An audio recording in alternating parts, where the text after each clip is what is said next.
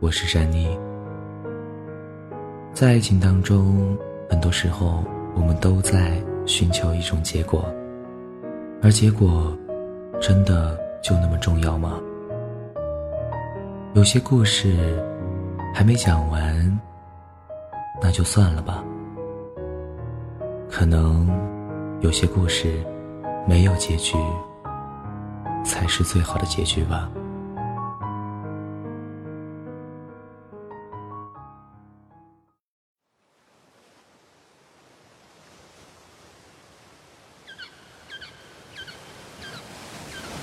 我听到海洋的声音，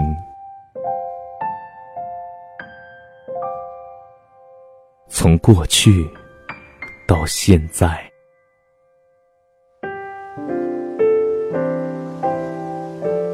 你还记得吗？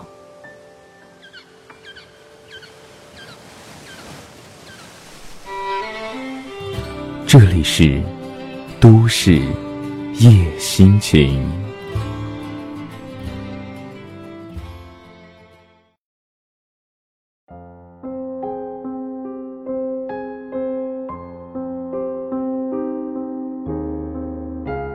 对于转校生，总是充满好奇的。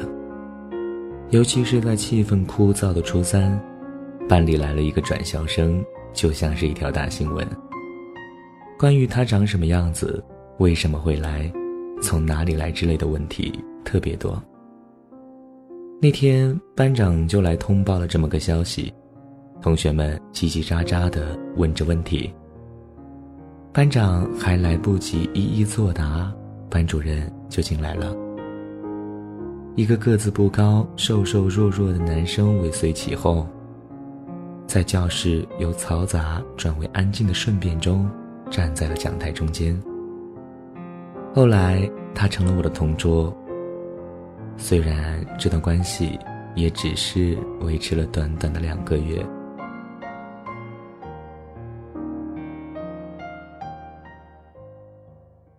小东是复读生，和我同年，却比我大了六个月。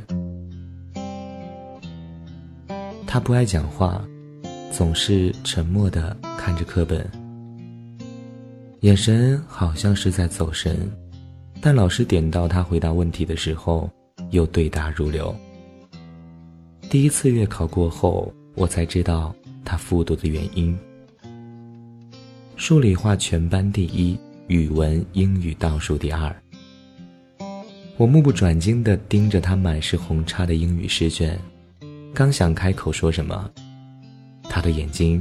扫过我的脸，就无情地把试卷塞进了桌肚。那个眼神，至今想起来还是不寒而栗。即便是同桌，我和他说过的话也不会超过三句，无非就是让我出去一下，让我进来一下，谢谢。但是小东并不是一个没有朋友的人。张杰和朱明是他的铁哥们儿。他们下课的时候会坐在一起聊天，体育课也会一起打篮球，放学了还会在车站一起等车。其实我也和他们在同一个车站，但自始至终我都没有插入过他们的对话。他总能让我在脑海里回旋一个特别矫情的歌词：“我是不是该安静的走开？”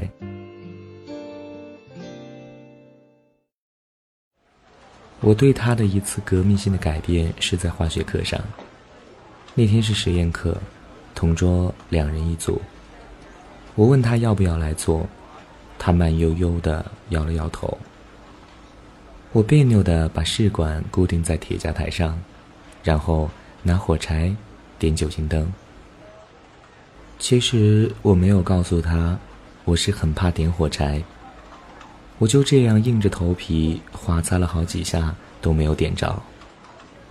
我赌气的用力一划，火柴突然燃起，我吓得手忙脚乱，随手一丢，只见他白衬衫的一角着了，我尖叫了起来。在我慌乱中，他飞快的把白衬衫脱了，拿在地上去踩，还不忘数落我：“笨得要死。看着上半身像排骨一样赤裸的他，我趴在实验室的桌子上，眼泪抹杀了眼眶。他坐在我的身边，镇定自若地捡起那件被烧了一大片，还附带着几个大脚印的衬衫，然后穿了起来。我的眼泪就更无法抑制地爆发了出来。那个实验，我至今都还记得。实验室制取氧气，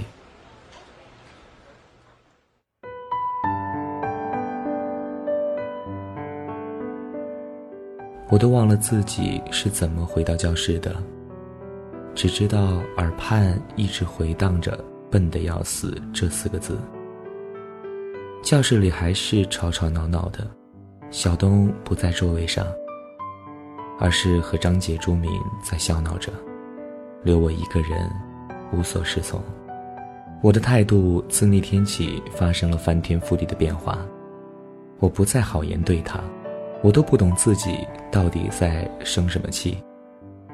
那四个字还不至于让我如此的失智吧？可是，我就是斤斤计较了。而让我更加愤然的是，他对我的敲敲打打、恶言相向完全无视了。还是看他的书，发他的呆，聊他的天。隔壁班的一个小混混追我，我故意的和李林在我的座位上讨论这件事，还说了一些非常可笑的理论，诸如死读书的人还不如小痞子可爱，和呆木头朝夕相处还不如和小痞子谈谈恋爱等等。而小东的眼神，从来都是“那你上啊”，这让我。简直气得跺脚，最终在他的逼迫下，我真的答应那个小混混了。只见在一个月内，我的总分从全班第五滑到了第十五，我引以为傲的文科居然被他把差距缩小到了三分。看着他红差变少的试卷，我咬牙切齿地把自己的试卷塞进了桌肚。后来我就和小混混说分手了。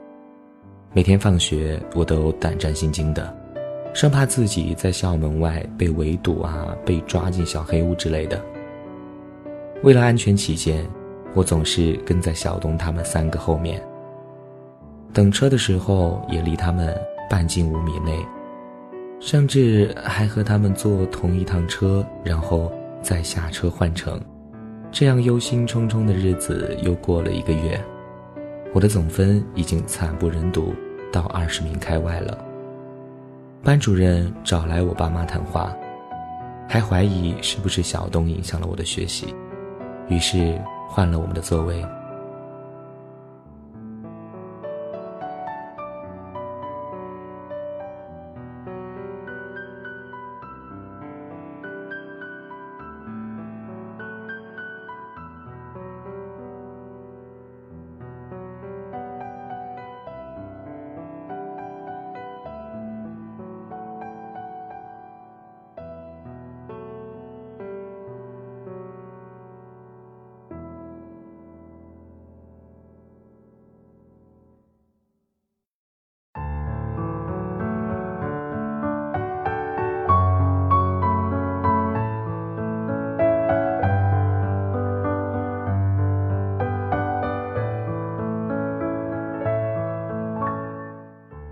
不是同桌以后，我以为我会很开心，但事实上，我更加精神涣散了。新的同桌是咱们班的大学霸，他见我状态如此之差，有事儿没事儿的就给我做中考动员。说来也挺感谢他，不然我估计自己原来的好成绩也就葬送在了考场上。当我觉得风声已过。不再害怕小混混的时候，我的生活再一次的发生了改变。那天的车站格外热闹，站了好多以前不怎么在那儿等车的人。我走近才发现，不正是小混混那伙人吗？我低着头，有点儿不敢靠近。然而，越是想躲，越是躲不过。小混混一脸狡诈地和他身边的人说：“七班那个女生早就被他玩烂了，本来就是觉得她长得还不错，后来发现她挺没意思的，所以就甩了。他的那些子虚乌有的污蔑让我无地自容，我的脸涨着通红，拳头握得紧紧的，我指望用沉默化解这场浩劫，然后沉默着，沉默着。”身边居然一片哗然了，小东拎着那个小混混的衣领，拳头举得老高，嗓门也是我从未见过的分贝。张杰、朱明上前阻拦，小混混显然也被小东的气势给吓退了，最终只是以一句“关你屁事”灰溜溜的走了。而我始终像个局外人，站在一边，不敢上前，也不敢后退。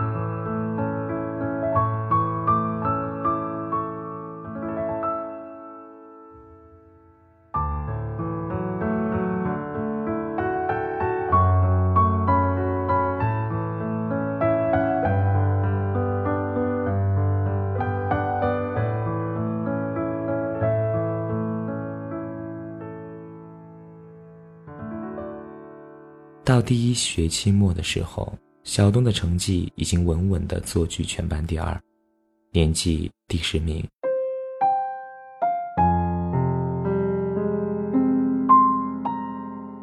全班第一的学霸就坐在我的身边，我羞愤的想把自己的脑袋塞进桌肚里。学霸对我说：“你还有最后一学期的努力机会，别让我失望。”在学霸的鞭策和小东的隐形刺激下，我终于清醒了过来。再生的激情让我的整个寒假都完全淹没在了那本该死的灿烂在六月里，直到没题可做。初三最后的一学期，也在宁静平缓中度过了，包括我和小东表面的关系。进考场前。我在楼梯口遇到了他，他还是保持着那样云淡风轻的眼神和我擦肩而过，而我的耳边留下了那句加油，却让我错愕的站在原地。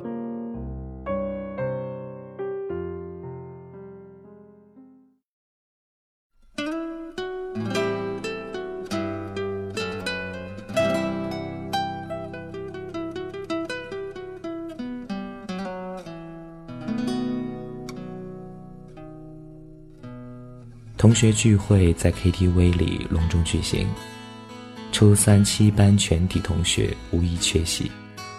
直到那天，我才知道，原来学霸还是麦霸，原来李玲和周明在一起了，原来张姐要出国，原来小东唱歌很好听。后来班主任也来了，气氛更是热烈到非典。班主任说：“陈宁。”你不是唱歌挺好听的吗？你和许延东一起来一首吗？整个包厢里响起了咳嗽声、起哄声，还有轰鸣的掌声。突然想起网上看到的一句话：一对男女被老师同时喊起来回答问题，全班都在咳嗽，这就是记忆里最美好的时光。即便我和小东不是一对。那一刻，美好也是足够我一辈子收藏的了。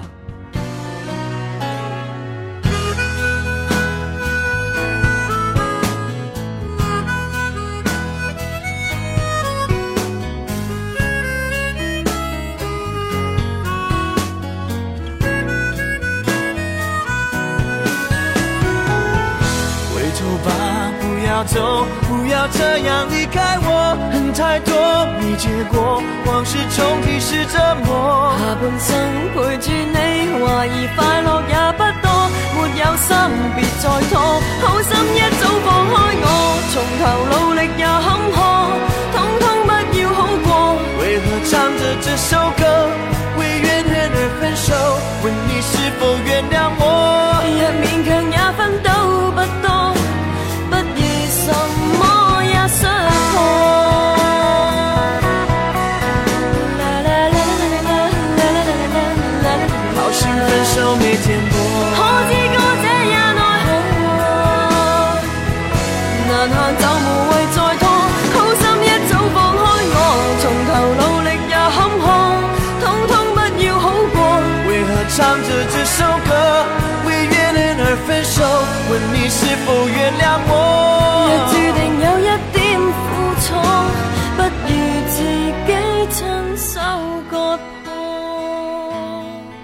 回头望，伴你走，从来未曾幸福过。恨太多，没结果，往事重提是折磨。下半生陪往，你怀疑快乐也不多，被我伤，让你痛。我记得我们配合的真的很好，好到仿佛真的在一起，好到仿佛真的要分手。整整一年，我第一次站在他的身边和他一起等车，没有张杰和朱明。我们坐了同一趟车，小东坐在我的身边，一如那短暂的两个月，我看着他的眼睛。他的眼神终于不再那么无所谓了。他和我一起下了车，送我到家门口。徐彦东，谢谢你，谢谢你骂我，谢谢你为我出头，谢谢你鼓励我加油，谢谢你送我，谢谢你。还有好多好多的话，不知道怎么开口。我已经辞穷。他说：“我知道了，回去吧。”才走了三级台阶，我就猛然转身冲到他的面前。我踮起脚尖，在他的唇角留下了一个浅浅的吻，然后飞快地逃离了现场。感觉像在报复他考试那天留给我的错愕。最终，他进了本区最好的一中，而我被林志远直接录取了。故事到了这里，也就戛然而止了。回忆的片段被永远的封存在出场即止的那一秒。有时候，没有结果，或许就是最好的结果。真的。